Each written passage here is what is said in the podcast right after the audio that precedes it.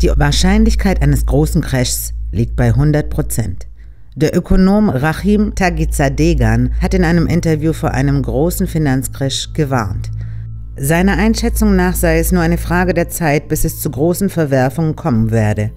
Selbst wenn man nur im Sparstrumpf spart, könnte man Währungs- und Kaufkraftverlusten nicht entgehen. Nach zahlreichen Lehraufträgen, unter anderem an der Universität Liechtenstein, der Wirtschaftsuniversität Wien und der Universität Halle, hat Rachim Tagizadegan ein Buch veröffentlicht mit dem Titel Geld her oder es kracht. Im Laufe des Lebens ist es extrem wahrscheinlich, dass man die Hälfte seines Nominales verliert, zitiert Kurier.at den Ökonom.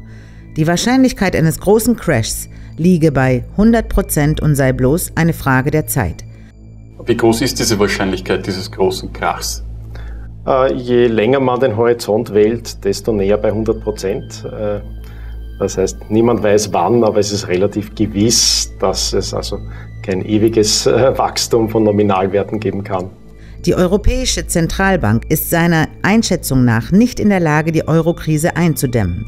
Die EZB versucht mit psychologischen Tricks und Propaganda zu verhindern, dass Unsicherheit im Finanzsektor und in der Bevölkerung aufkommt.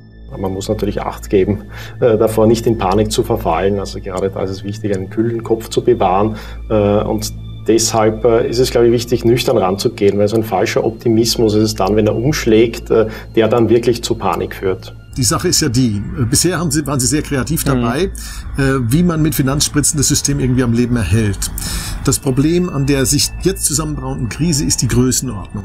Und diese Größenordnung können sie natürlich an der Oberfläche erstmal wieder mit frischem Geld in Anführungszeichen bereinigen. Das Problem allerdings ist dann, dass sie so viel Geld neu in Umsatz setzen müssen, dass es nicht ohne einen inflationären Schub abgeben, abgehen wird. Also stehen wir praktisch eigentlich vor dem größten Crash aller Zeiten. Das glaube ich wohl. Ja. Rahim Takizadegan schreibt in seinem Buch, dass die EZB ein Bargeldverbot einführen und Negativzinsen durchsetzen will. Digitalwährungen, Vollgeld, Helikoptergeld, Bankenrettung und bedingungsloses Grundeinkommen seien mögliche letzte Spielzüge eines nicht nachhaltigen Finanzsystems, meint der Ökonom Tagizadegan. Äh, ich glaube, dass mittlerweile vielen klar ist, nicht nur in Großbritannien, auch in Europa, ähm, auch in den Vereinigten Staaten, auch in Russland oder China, äh, dass hier äh, in Europa etwas am Gern ist ähm, und ein Problem geschaffen worden ist mit dieser Geldpolitik, das ähm, jetzt virulent wird und uns demnächst um die Ohren fliegen wird.